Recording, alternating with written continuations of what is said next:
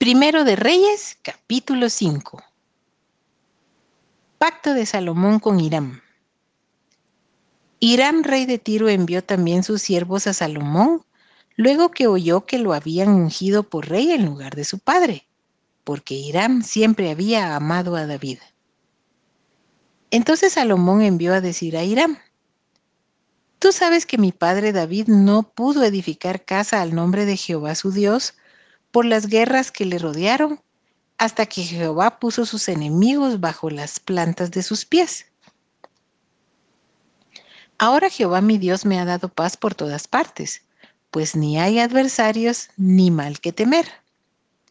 Yo por tanto he determinado ahora edificar casa al nombre de Jehová mi Dios, según lo que Jehová habló a David mi padre, diciendo, tu hijo, a quien yo pondré en lugar tuyo en tu trono, él edificará casa a mi nombre.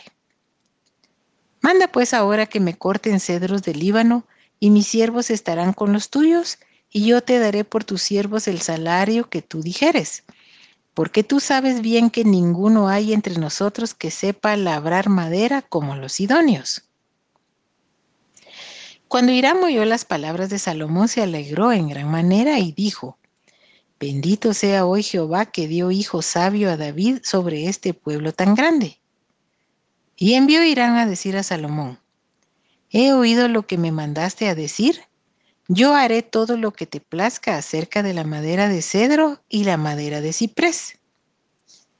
Mis siervos la llevarán desde el Líbano al mar y la enviaré en balsas por mar hasta el lugar que tú me señales, y ahí se desatará y tú la tomarás y tú cumplirás mi deseo al dar de comer a mi familia.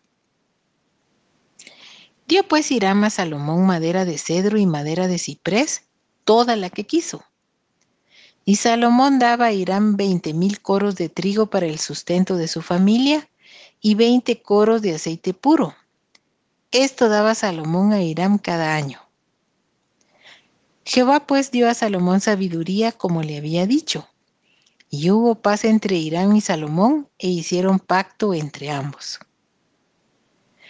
Y el rey Salomón decretó leva en todo Israel, y la leva fue de treinta mil hombres, los cuales enviaba al Líbano de diez mil en diez mil, cada mes por turno, viniendo así a estar un mes en el Líbano y dos meses en sus casas.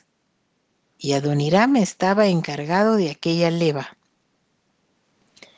Tenía también Salomón setenta mil que llevaban las cargas y ochenta mil cortadores en el monte, sin los principales oficiales de Salomón que estaban sobre la obra, tres mil trescientos, los cuales tenían a cargo el pueblo que hacía la obra.